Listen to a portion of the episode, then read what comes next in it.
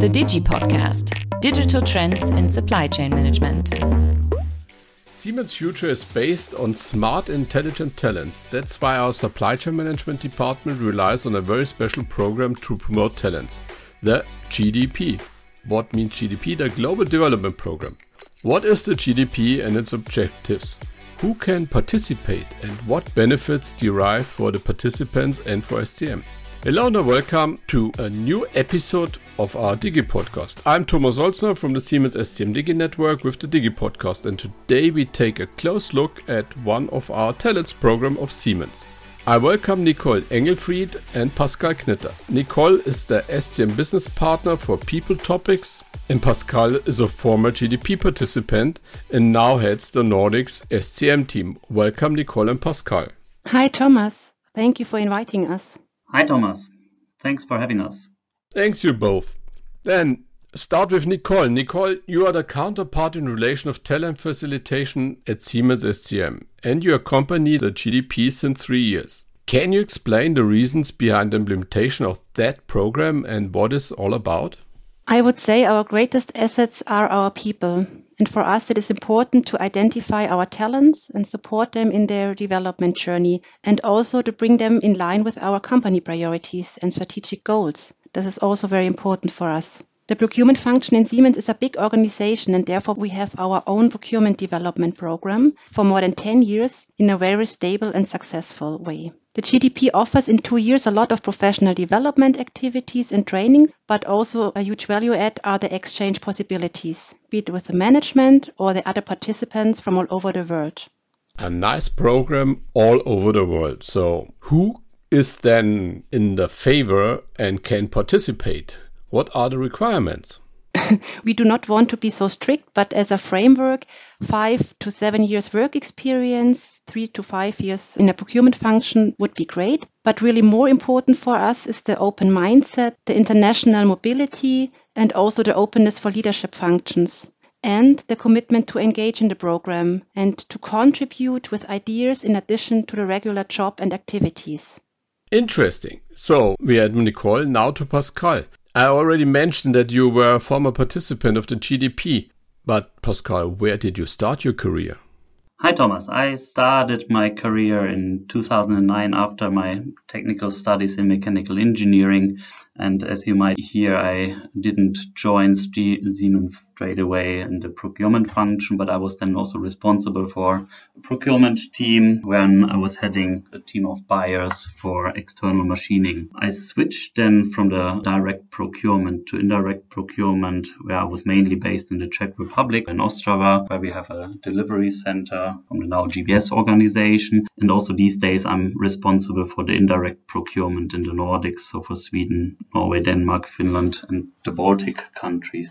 I was having the honor to join an early at an early stage with the GDP program. So in 2016, 17, I, I think it must have been the, the wave three or four.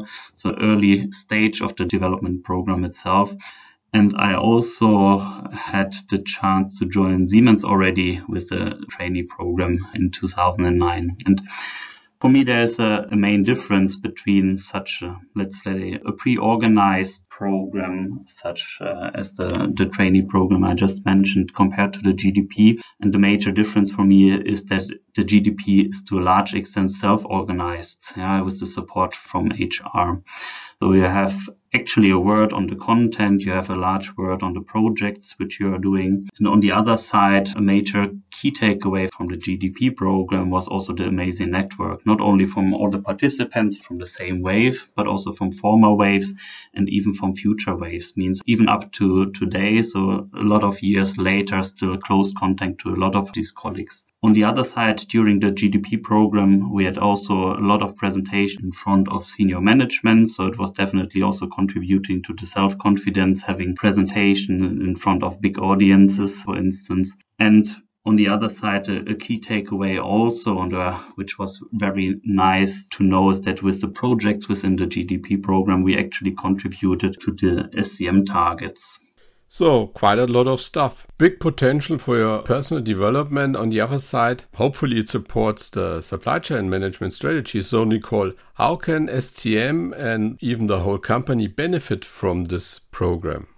Yeah, one example and essential component of the program is the project work. This gives, on the one hand side, the participants the opportunity to work on real business cases, but on the other side, it also creates value add for the organization by involving those talents, participants, by inviting them to identify innovative solutions and strategic opportunities with their fresh eyes. Okay, and at the same time, when Pascal joined this, I was the coach of the GDP, and I only can confirm that this project added a lot of value. And uh, I'm still in contact with the GDP because they run also projects for the Digi network, like the lead project for the failure or fuck up night. Sorry for the bad language. And now, Nicole, that was a long time ago. How developed the program over the last years?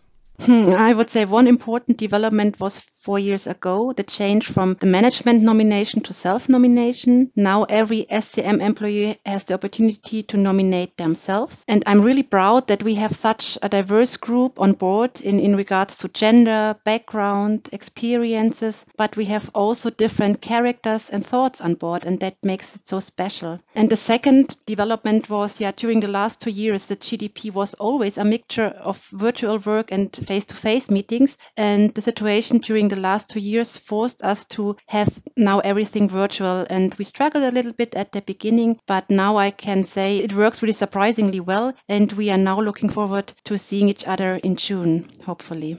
Uh, Nicole, where do you meet? In person or virtual? Hopefully in person in Madrid. Ah, that sounds great. Mm. Maybe uh, it would be great to cheat in. Yeah. And uh, I will remember you. and I can only remember, for example, one meeting in Prague where a guy from the UK was there with an Indian background and he turned his career like a booster upwards. Or people from China who went back and forth to China and have now also a big career step. And the same is in the US. So I think there's the proof that the people from the GDP have really the drive and make career. And one of these stars is Pascal, because when you look at his CV, quite interesting and a lot of interesting things that happened in his business life. But now coming to my favorite question or most favorite question. Nicole and Pascal, is there life outside business for you? yeah, lucky wise. I have a passion for people and that is why I have chosen my job and also in my private life I am be often together with others, with people, with friends, with my family, my kids, with neighbors. That is what makes me happy. Pascal, you want to share a little bit of your story? Definitely, definitely. Just to hook up on what you just said, I would like to encourage everybody to nominate themselves for the program. I think it's really the possibility to make a change. It's not a guarantee to have development afterwards. This is still something what you have to achieve by yourself, but definitely I would encourage everybody. And I have actually now a second business to do with two small kids. The younger one is one and a half years old, and the older one is three and a half years old. I think there's also here and there some challenges, but on the other side, of course, also large achievements what you have with the home business. On the other side, I'm really keen on is to learn on more on digitalization. I believe we are in the rather early stage of digitalization not in the middle of it. There's a lot of things which we can still learn, which we have to learn, which will be developed in the close future, most certainly. And I would like to stay on top of that. That's my personal takeaway as well.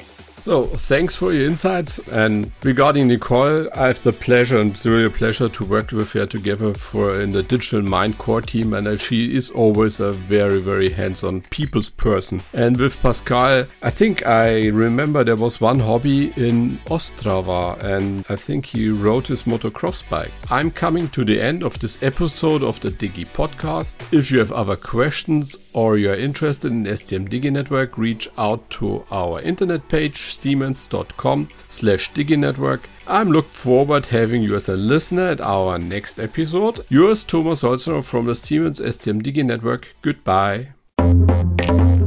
The Digi Podcast Digital Trends in Supply Chain Management.